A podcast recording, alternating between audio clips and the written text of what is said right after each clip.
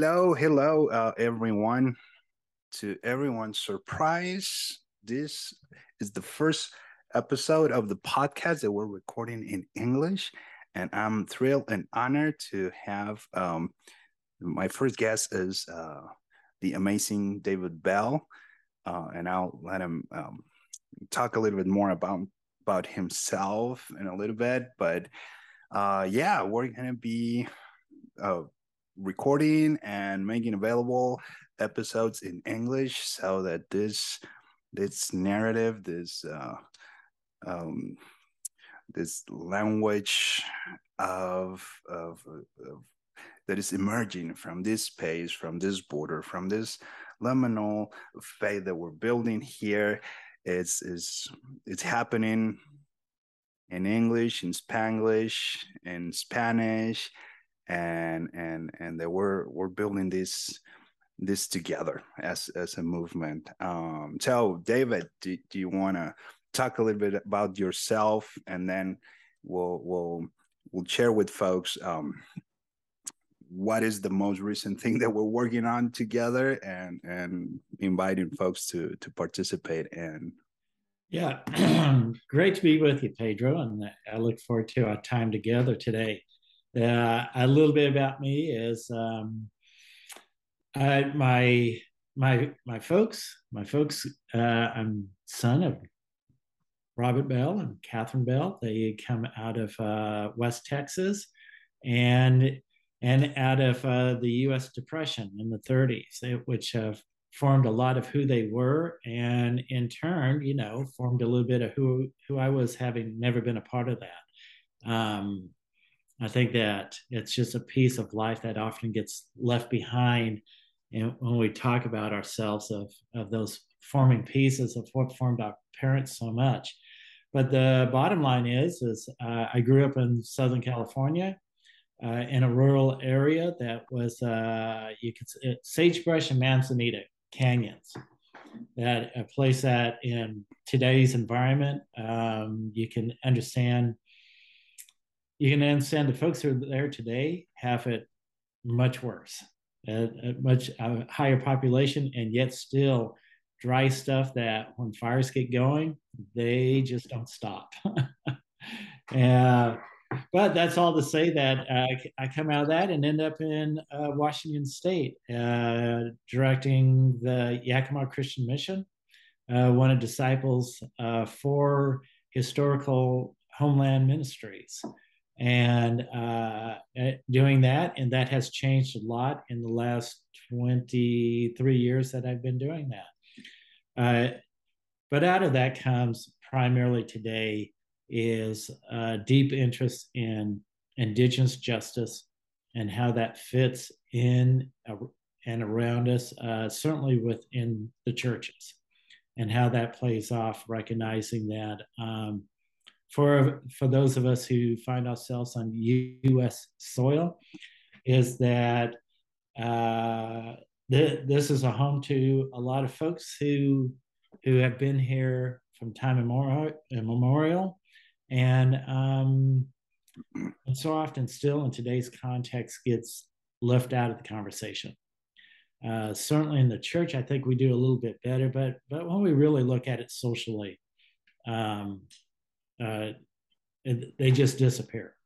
And and I think that's from that's not only from border to border, but that's the continent from Alaska, Canada to South America. Is that um, our indigenous people often just get left out of the conversation uh, because because colonizing was just so uh, so defining of what went on uh, across all of these borders. So that's where that's where I settled in today. More than anything else is uh, trying to figure out how do how do we raise uh, better awareness around Indigenous justice in the United States and Canada in particular. Yes, and interestingly enough, um,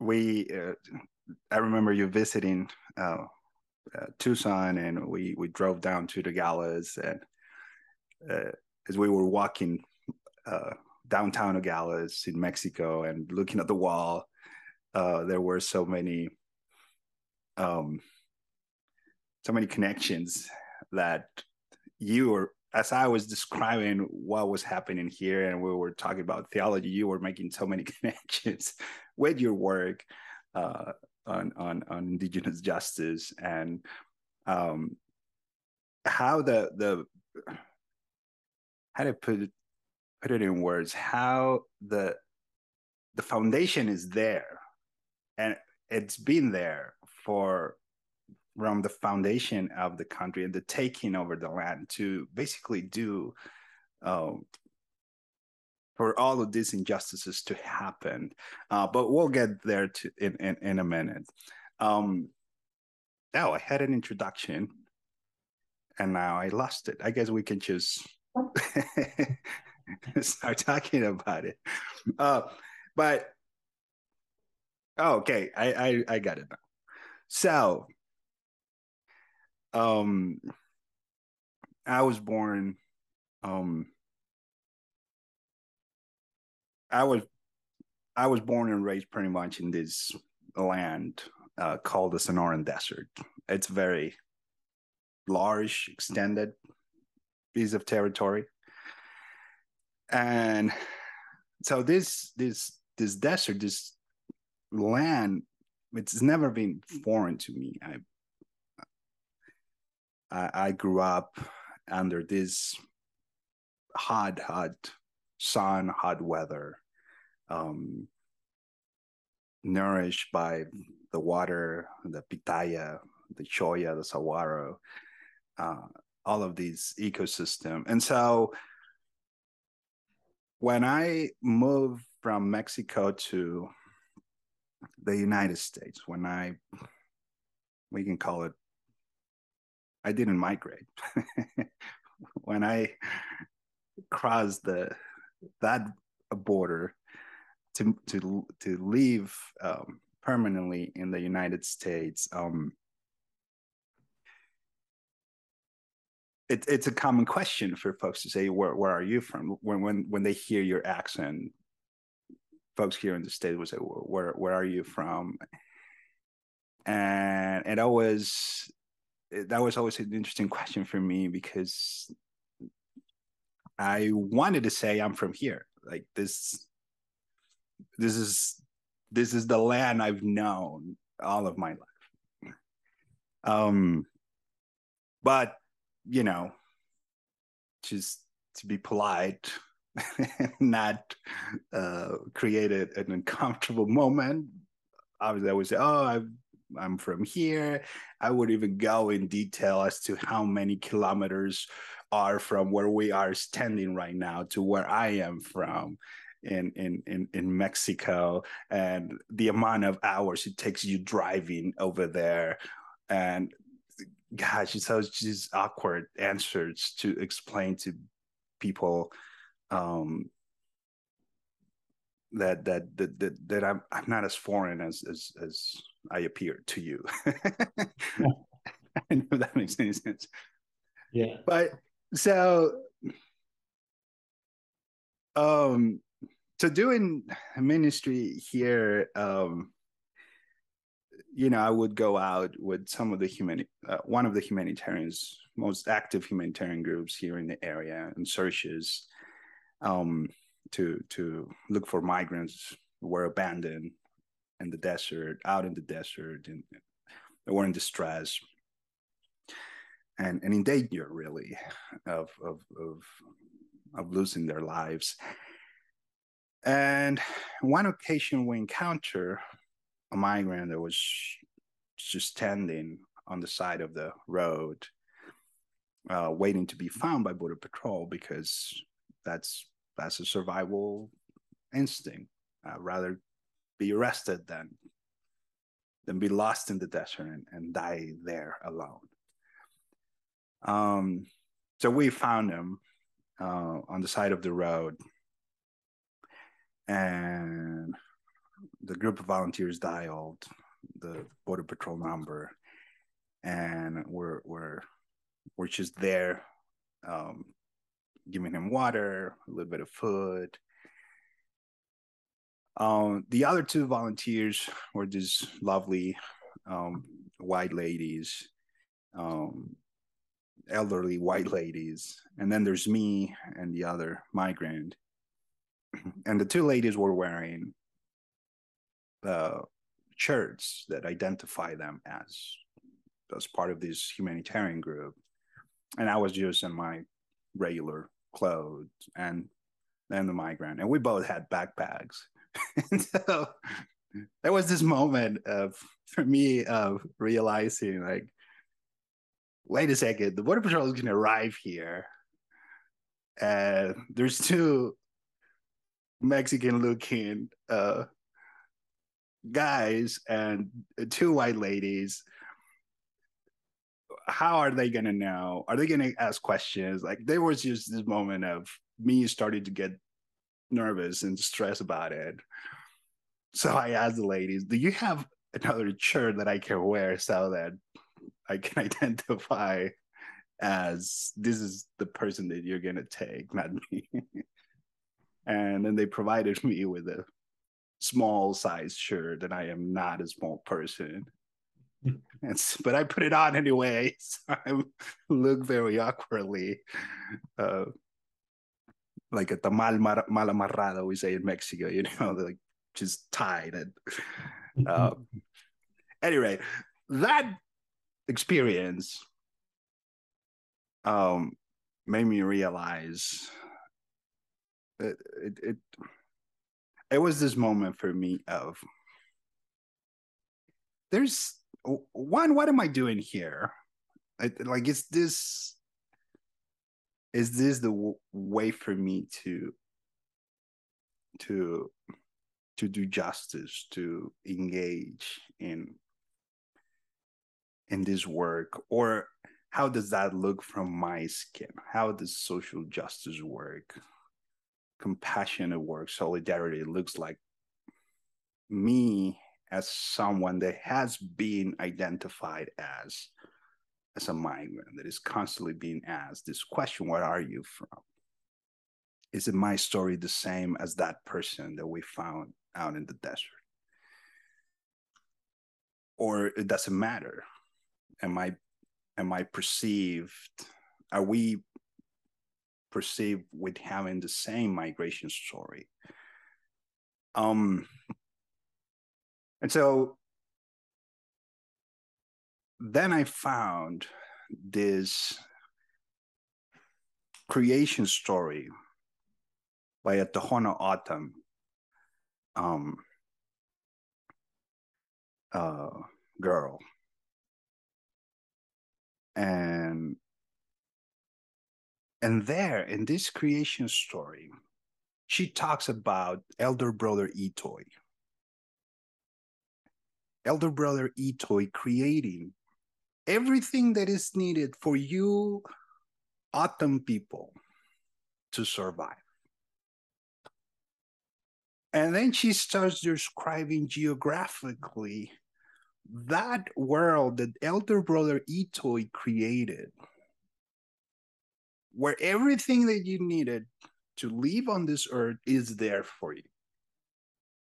And she mentions Hermosillo, and then she mentions the the the, the Gulf of California, the salt uh, um, banks of the Gulf of, of California.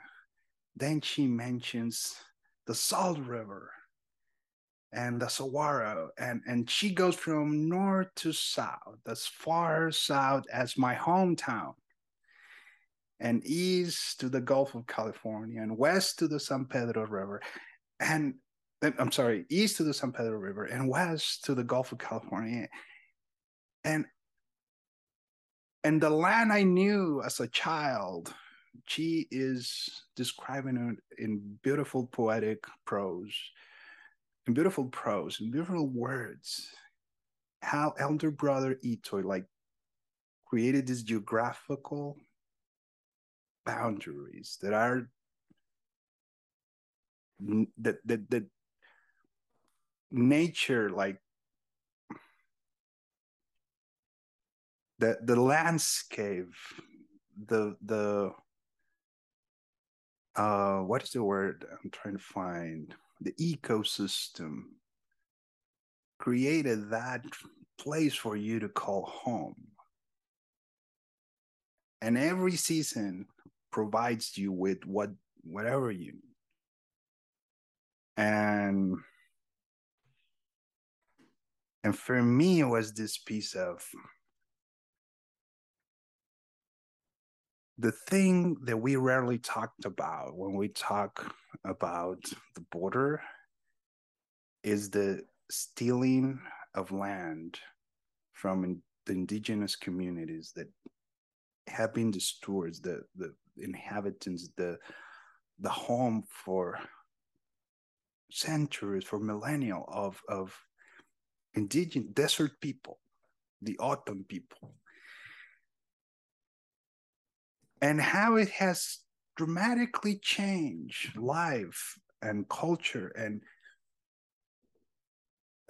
all this land it involves rites of passage spirit their indigenous spirituality prayer so many things that have been disrupted by the taking over the land. Not even to mention and we haven't mentioned yet the the the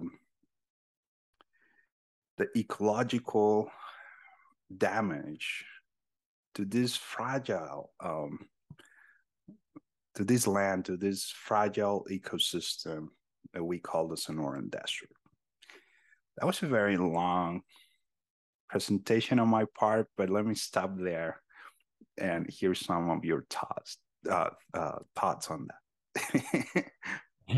right. We, I, I think that becomes a core piece uh, when you talk about Tohono O'odham uh, story that's like that. Um, that reminds you that that folks have been around for a long time, but long enough, long enough to have stories, to mm. to, to have the to to create myths, to to to truth. And and recognizing that uh, people come up and out of the land. And and i think that's what so much gets lost today because of um, often you know how we uh, had i'm going to say how we talk about the doctrine of discovery and how that that's influence but the influence of it the the, the crime the the evil piece is like we can that we can talk about the stealing of land we can talk about colonization we can talk about conquering we can talk about all of that but the core piece that gets lost is the spirituality of the landscape and so okay. when you mm-hmm. tell that story is yes. that that which is of creation gets lost in the midst of it because we the, you know to use the short term the doctrine of discovery that is all about empire building all about bringing power to empire and to bring profit to business mm, okay. which in turns bring power to empire right? Is to not to not pay attention to the spirituality of the landscape so when you talk about the salt banks of of of the um, of the um, the Gulf of California. The Gulf, the Gulf of California. It's just you, it has two names. One is the Sea of Cortez. Uh-huh. and the, uh, but but if if you know if you don't want to, uh, right, but, but de- that, deconstruct the land, the, the, the, that piece of, of right, exactly.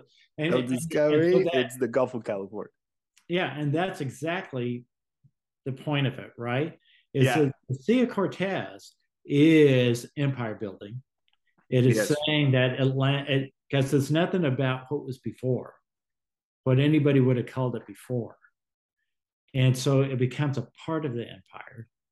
And um, and so there's no reason to think about the Gulf itself having a spirituality to it.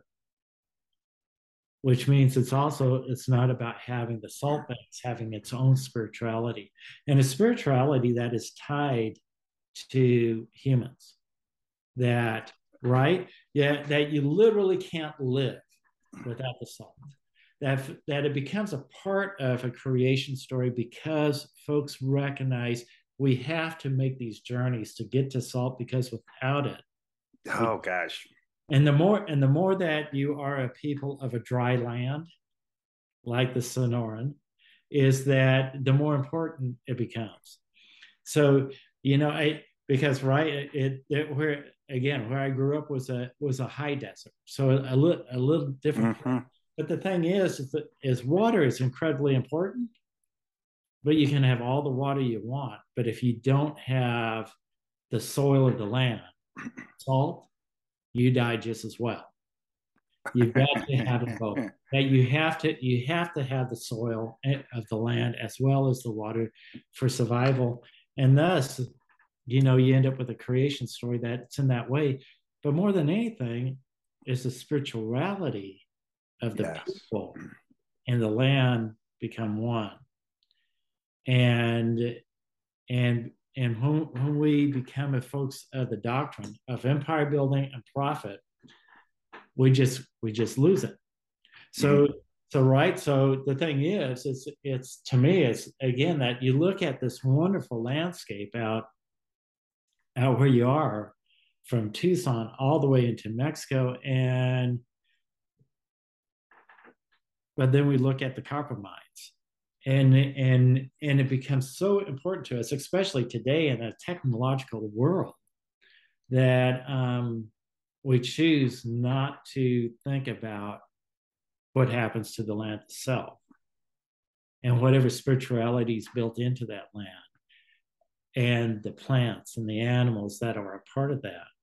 So so for me when you talk about it it it it moves me to a place of recognizing that so much what's going on is is creating out of empire building of creating uh, a labeling system that separates us literally from creation from nature from, mm. from nativity right okay that, okay that, that we are we are the empire defines who we are and gives us labels so that we no longer pay to, attention to one another as brothers and sisters, as humans, or our brothers and sisters who are also the plants, the saguaros, and the coyotes of the, of the landscape. Okay, Dave, let's pause there because you touched on, I mean,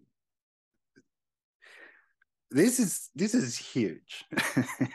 Maybe for me i hope folks will connect with this piece as well. But what you just said let's let's rewind and say it again. This piece of empire building the money making machine i'm, I'm gonna call it in my words. This this this piece of just profit making for profits profit making for power's sake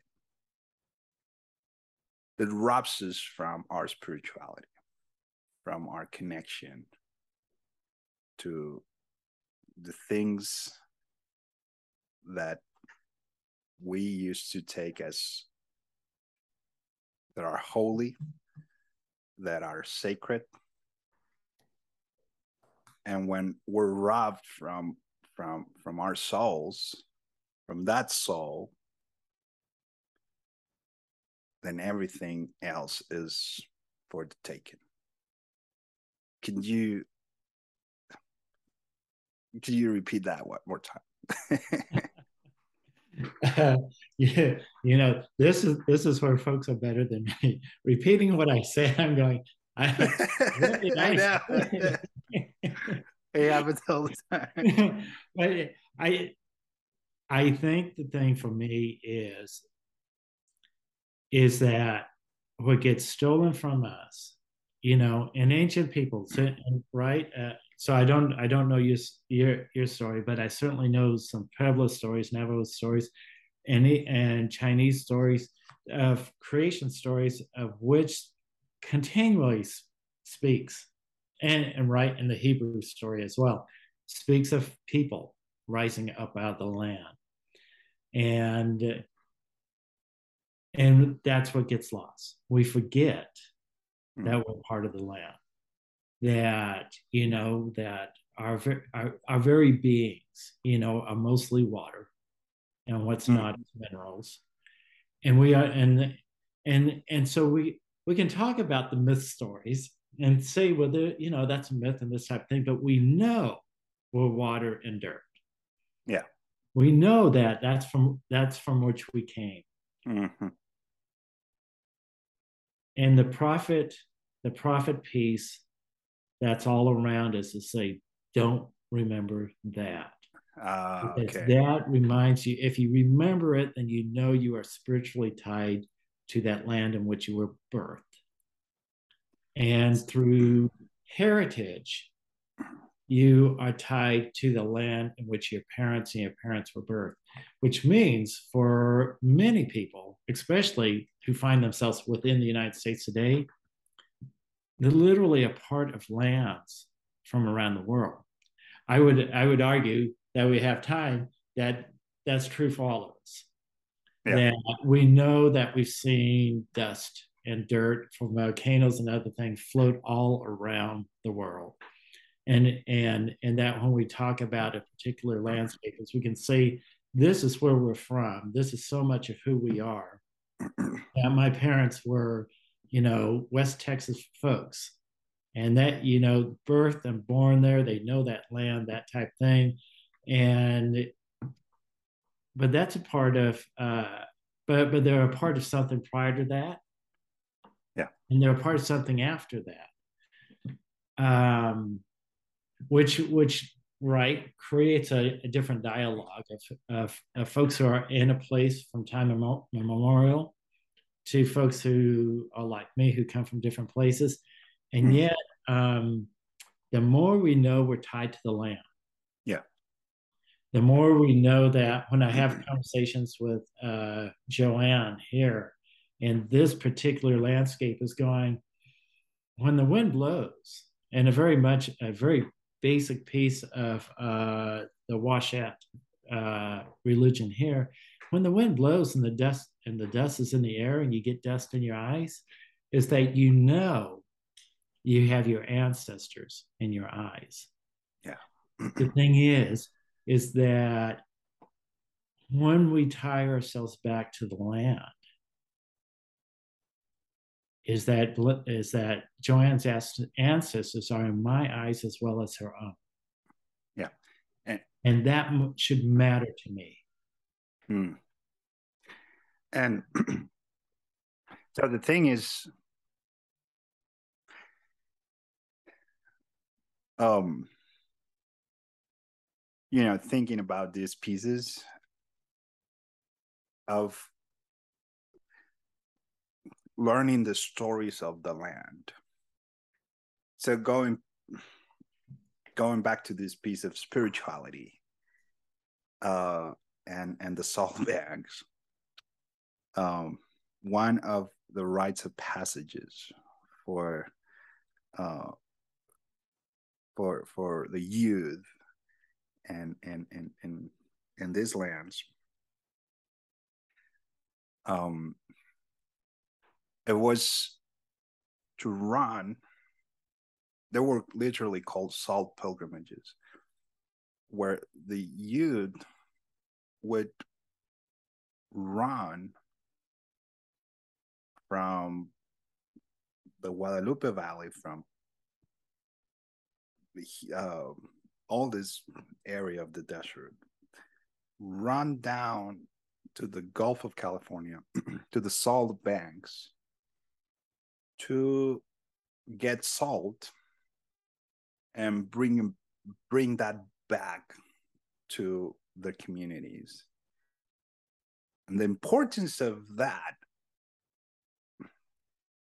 i mean it's it's it's a piece it was just a, a it's it's it's part of the spirituality of the people of the land. Because he was i think in, in part is because it was vital to the survival of the community because without that salt you cannot preserve um, the food the you know without refrigeration what what you have to preserve food and others um, and, and, and other basic needs for your community it's where those um, rocks those those blocks of, of, of salt that the youth would would bring. And so i'm gonna try to make a weird um, parallel connection correlation here. I always found interesting that the folks that came from england and arrived arrived at the shores of plymouth plymouth how do you pronounce it Plymouth. Plymouth.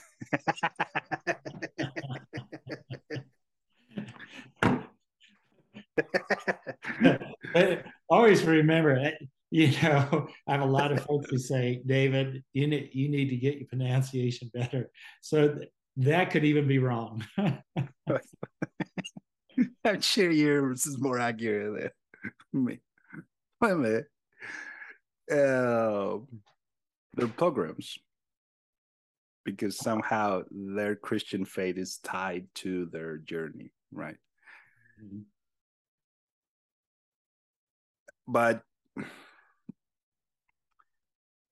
migrants coming from the southern border, they're they're they're migrants. It's a journey of migration. It's not a pilgrimage because there's no spirituality attached to that.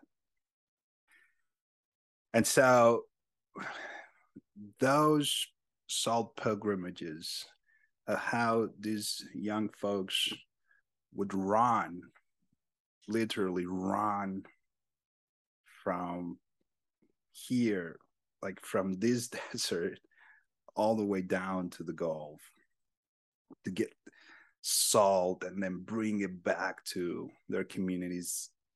It's a spiritual because it's tied to life of everybody. And uh, like this migration crisis is no different than that. People are leaving their land. People have to leave their homelands, their their homes, their farms, their family, so that they can come here and get what is vital for life and then send it back home to the survival and subsistence of their community. And when you go out to the desert and walk some of the trails, some of the um,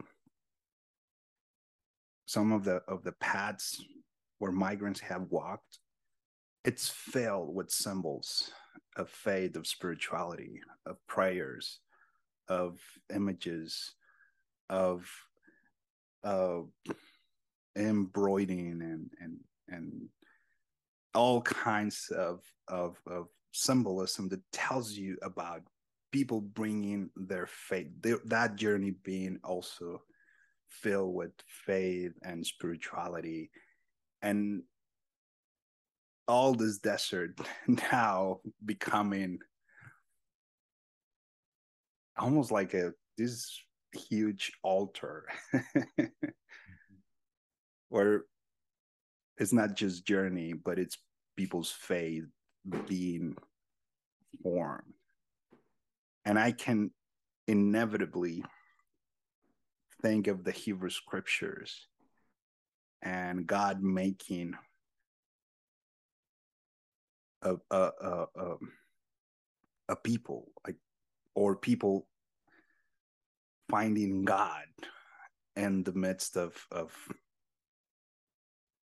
of, of that journey who else do we have out in this wilderness but god? Mm-hmm. um okay maybe i went too far off but yeah well, when, yeah. when you were talking about spirituality and land and and and right. No i i, I kind of went there. Yeah i i love the idea.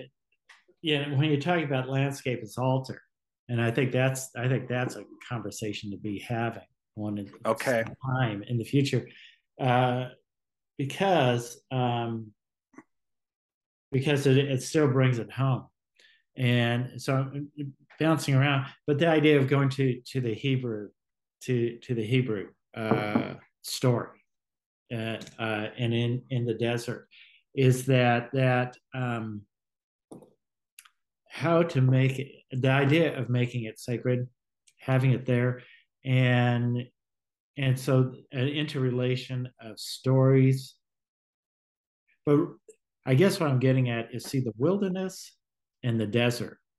All right. And so right to me, I always like the thing is desert, yeah, wilderness, yeah, yeah, yeah. deserted, you know. Yeah, yeah, yeah, it's, yeah. It's a place that um so often folks find as unwielding and mm. fearful.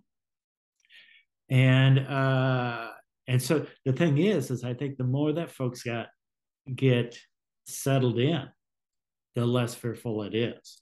That the folks who live in the midst of in the midst of it are not. So this is what I'm saying is to me is that is that is, is considering earlier in in say that Exodus story is that you have um, you have you have Moses, right, who spends all this time with his father-in-law, law Jethro, this this this this priest, you know that yeah yeah yeah, pushes, yes, yes, yes. pushes this, you know, in my opinion, pushes this city boy to think about this desert landscape in a radically different okay. way than he did when he was in the city within yes within yes. Egypt.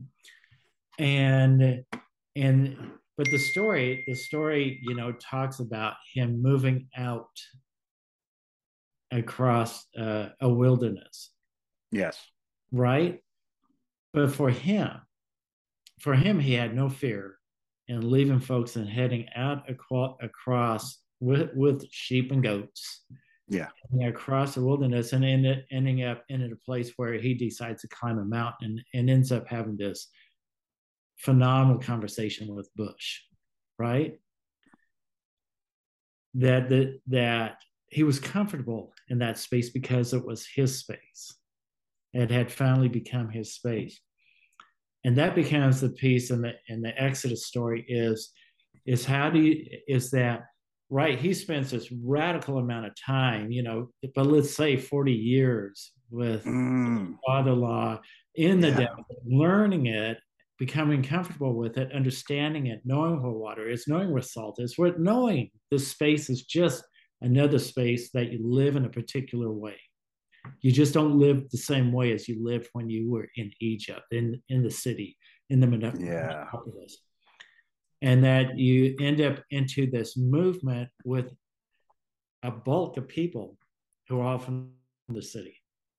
And how do you, in a short period of time, have them settle in and be comfortable with this landscape that looks as if there's nothing there? But that again and again, you come up with oh, okay. all of this food that is lying in the desert. it's always there. You just need to know how to to how to see it and how to know it. And then we look at the Sonoran landscape, and migrants who are moving up and across of it. Mm-hmm. And, and so many, especially the further south that you come from, from Ecuador and Guatemala, where landscapes are quite different than the yes. snow desert. And and find and finding oneself in a place of of turmoil in the moment that right that you stand on the side of the road until somebody finds you. Yeah. Because because this is new to you. This is a new space to you. Eh, i guess that when you talk about that spirituality yeah. for me it's just it would just be so radically different and would tell such a radically different story that that that when you show up that it's not it's not just the individuals that show up but it is that the government shows up and says oh, well we welcome you.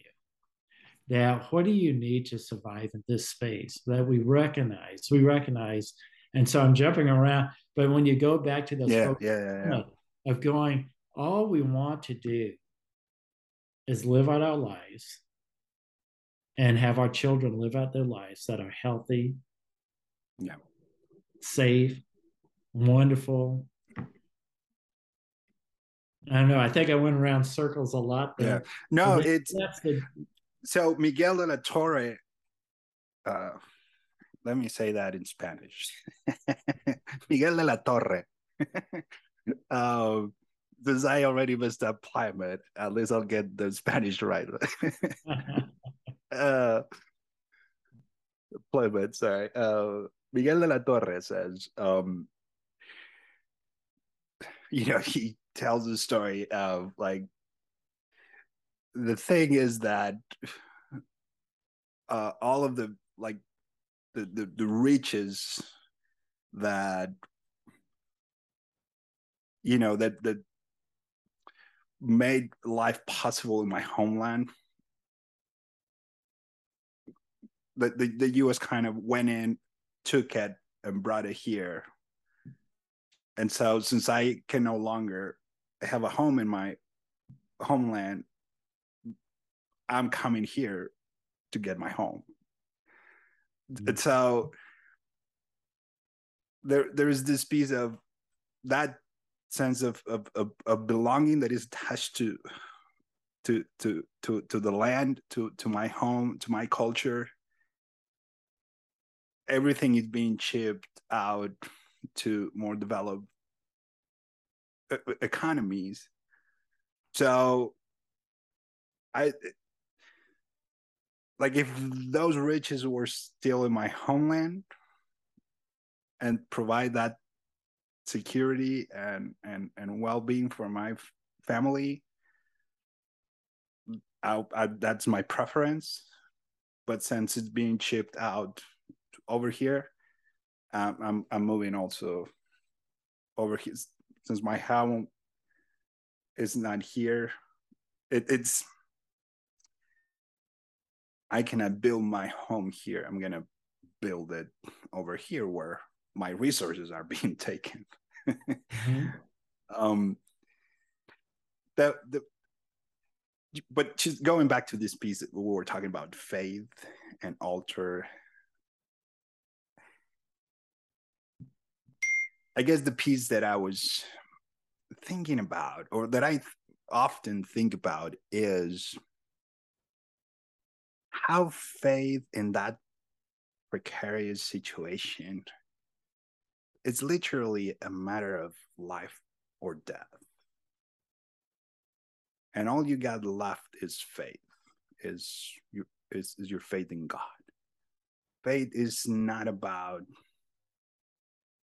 a national identity, a cultural identity, a heritage, if you will, a cultural, a pop culture thing where oh I'm I'm I'm in this church or I I go to this church, I sing these songs, I dress this way, I I put stickers in my car that says Jesus loves you. Like it's not a matter of identity.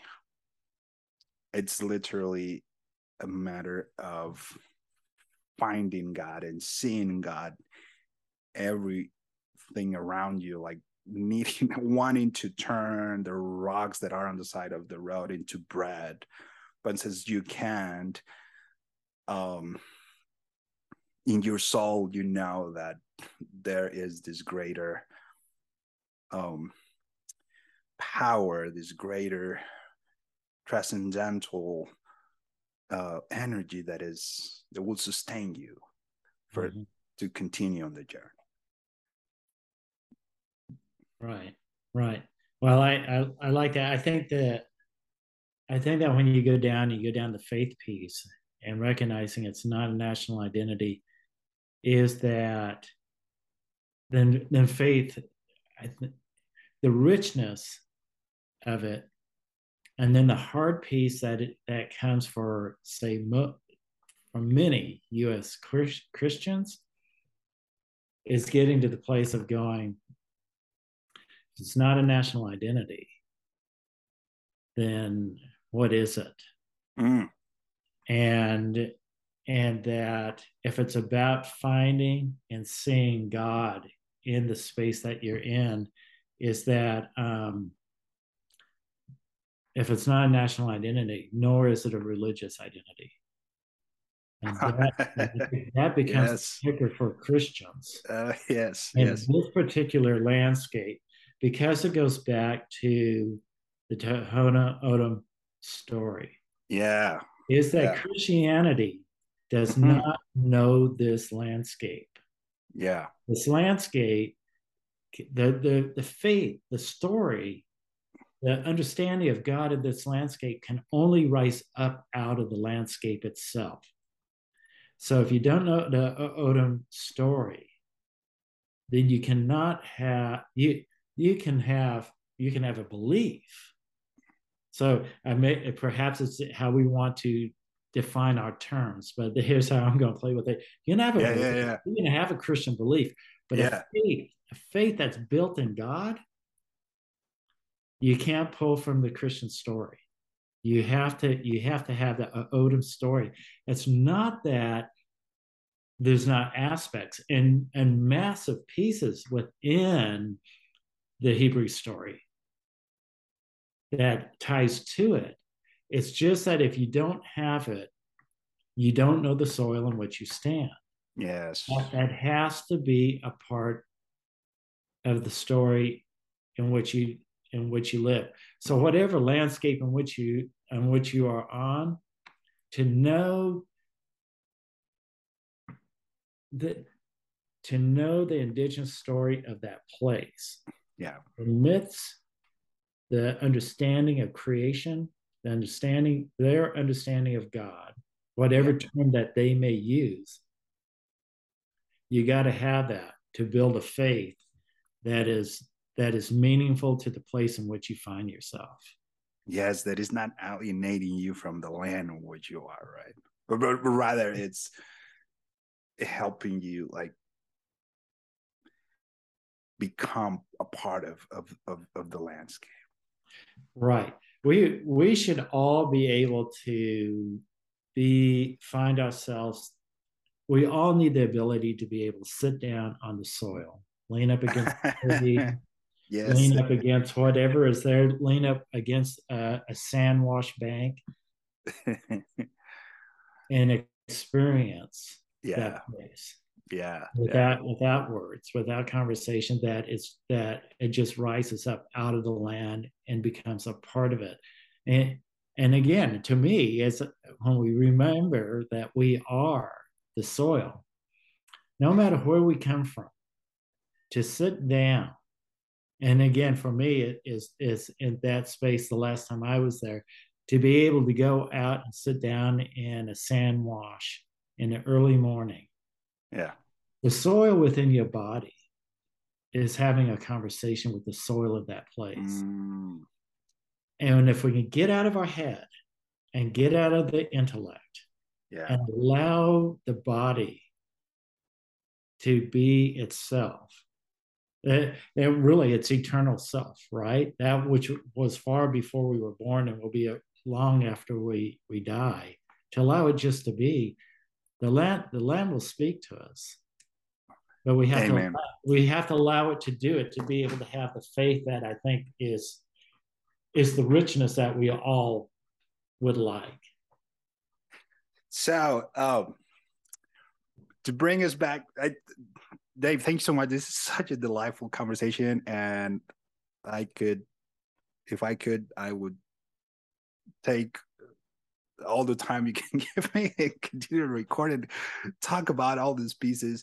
Um, but I just want to be mindful of you probably needing to pick up hay and feed your your your you're flogged. you're you're cheap. um, so, um, a couple of pieces to wrap it up. One, um, for on September 27th, we're gonna go visit this mission.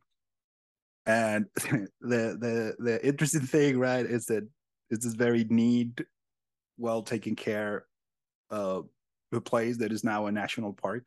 Mm-hmm. so you can pay ten dollars or you can bring your your annual pass and and and then you're you're good to go. So in a, in a in a sense, we're gonna be surrounded by nature because it really is a beautiful space, and we're gonna be next to grass and mosquitoes and uh, you know adobe uh, brick walls and and yet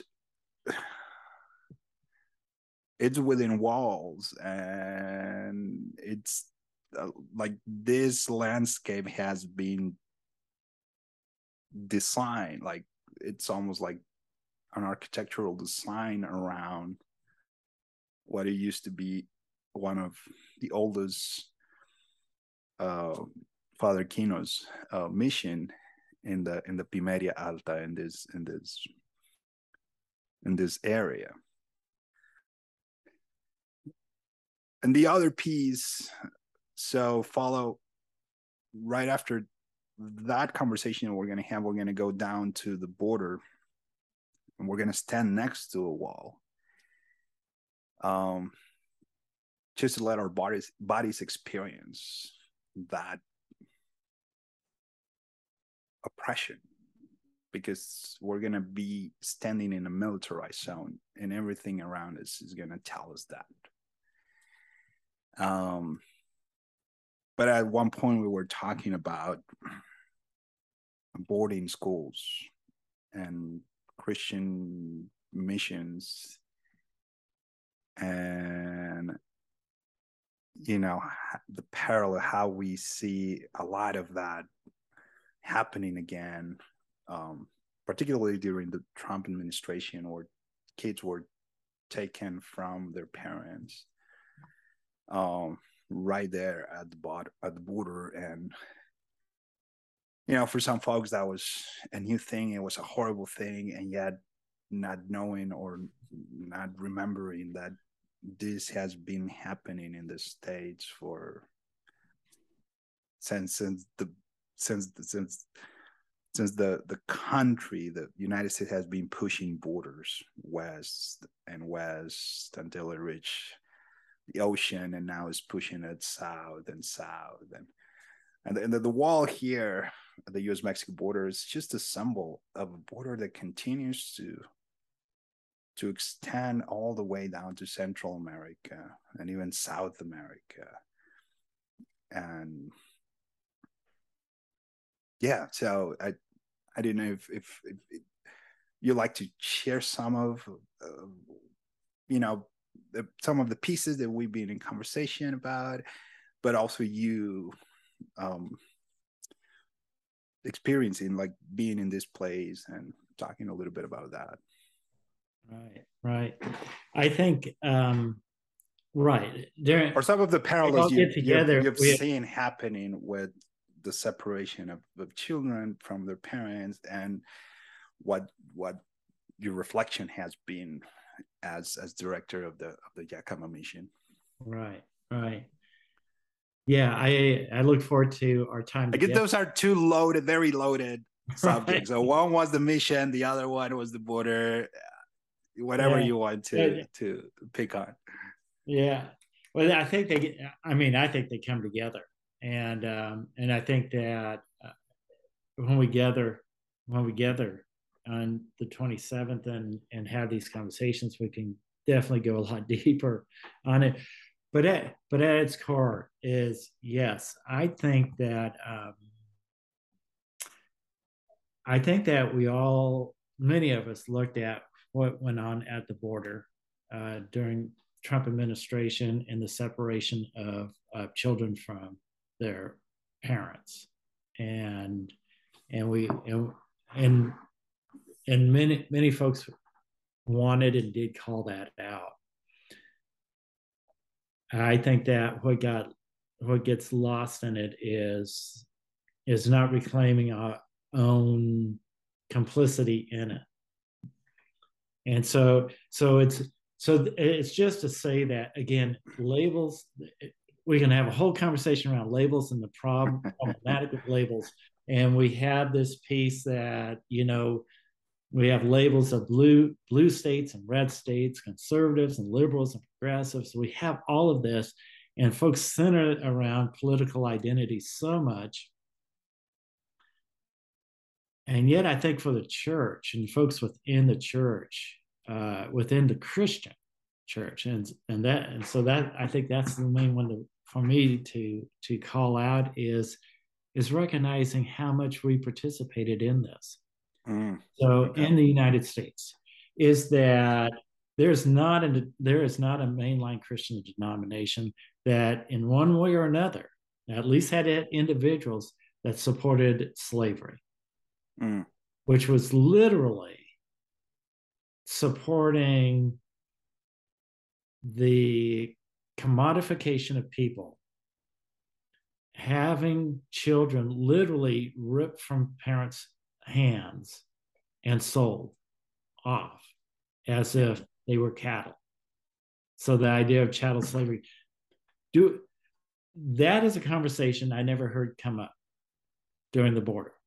I didn't hear one denomination say, we we understand what's happening at the border because we have supported this in the past. Mm, okay.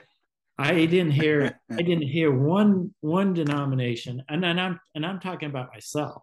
Yeah. Right? My own people did not come out and say, we supported as as as a denomination that identified in some way or another as a frontier movement, as a Western movement of the removal of indigenous children from their parents at six years old and being put into boarding schools that we supported this removal of children from their parents. Again and again, we miss. Yeah. As as people of now, do I use faith of belief? how, how, how do we go about that? But how do we miss as people of faith of being able to turn to our peers and yes and say what I see going on at the border when children are removed from the from their mothers I can speak out against this because this is what I did. Yeah. I participated in this evil yesterday. I own it. I know that I took Black children and sold them off into slavery. I know that I ripped the children out of mother's hands and put them in the boy schools. That the deep evil that is there, I did it. Mm. So today I can turn and say, this is wrong and this is evil because I know it intimately. So let's have that conversation right now so we end this right now so it doesn't happen again. But because we've been taught so well in the United States to always be right, to mm-hmm. not talk about where we massively mess up, we go, it's them. Yeah. Yeah. So it was Trump. Well, no, it wasn't Trump. It was US people who did that. Yeah. Me included. Because because I allowed it to happen. What however everything happens to get to that point, obviously I didn't do what needed to be done. Yeah. Make sure that didn't happen. That's on me. That's not on folks who follow Trump. It's not on Trump. It's on US people. US people did that. It's not to say that US people didn't, that there's plenty of US people that yelled at the borders and said, this is wrong. Mm-hmm. Bottom line is, is when it happens, it's my government doing it. Mm, okay. And I have to claim that. Yeah. And and to unclaim that is to unclaim a lot of other things that for the most part we're not willing to give up because we like we like our fast food and we like our car, like our comfort. And we, we like our one day deliveries. That's right. And until we're willing to give up some stuff and recognize the that so many of these are not what I or my children need, but they're just privileges and wants. Yeah. Uh, oh, we oh. will continue taking children from their parents. Yeah. And that's that's the greatest fear is that it's not a one out. It's a, something that just keeps getting repeated until we until we turn and look at empire and say we've got to cut that stuff out. Oh my gosh. Okay. Wow. We're gonna close it here. We're gonna wrap it up here. Thank you for that powerful, powerful um, way of of. We're gonna leave it as a segue to a, a, a, to continue this rich conversation IRL in person in real life uh, on September 27 and 28. Um, so, folks, this uh, a little of a little bit of an hour conversation. It's just a teaser to what we're looking forward uh, that that it, it'll be a a transforming experience for all of us being in the in, in the land and bringing all of our, our our bodies our spirits our minds our our thinking to to continue to dive into these critical hard topics but but but that we need to to deal with and and be in that place of discomfort. Yeah i guess the invitation we want to make to folks is to come and be willing to to feel discomfort and just be there in that space of discomfort and leave from there with an energy to say what am i going to do about this? And and and and so come out out of this with with things that we can do to to to change some of that. Um because you know migrant bodies brown bodies black bodies we live with this discomfort all of our lives.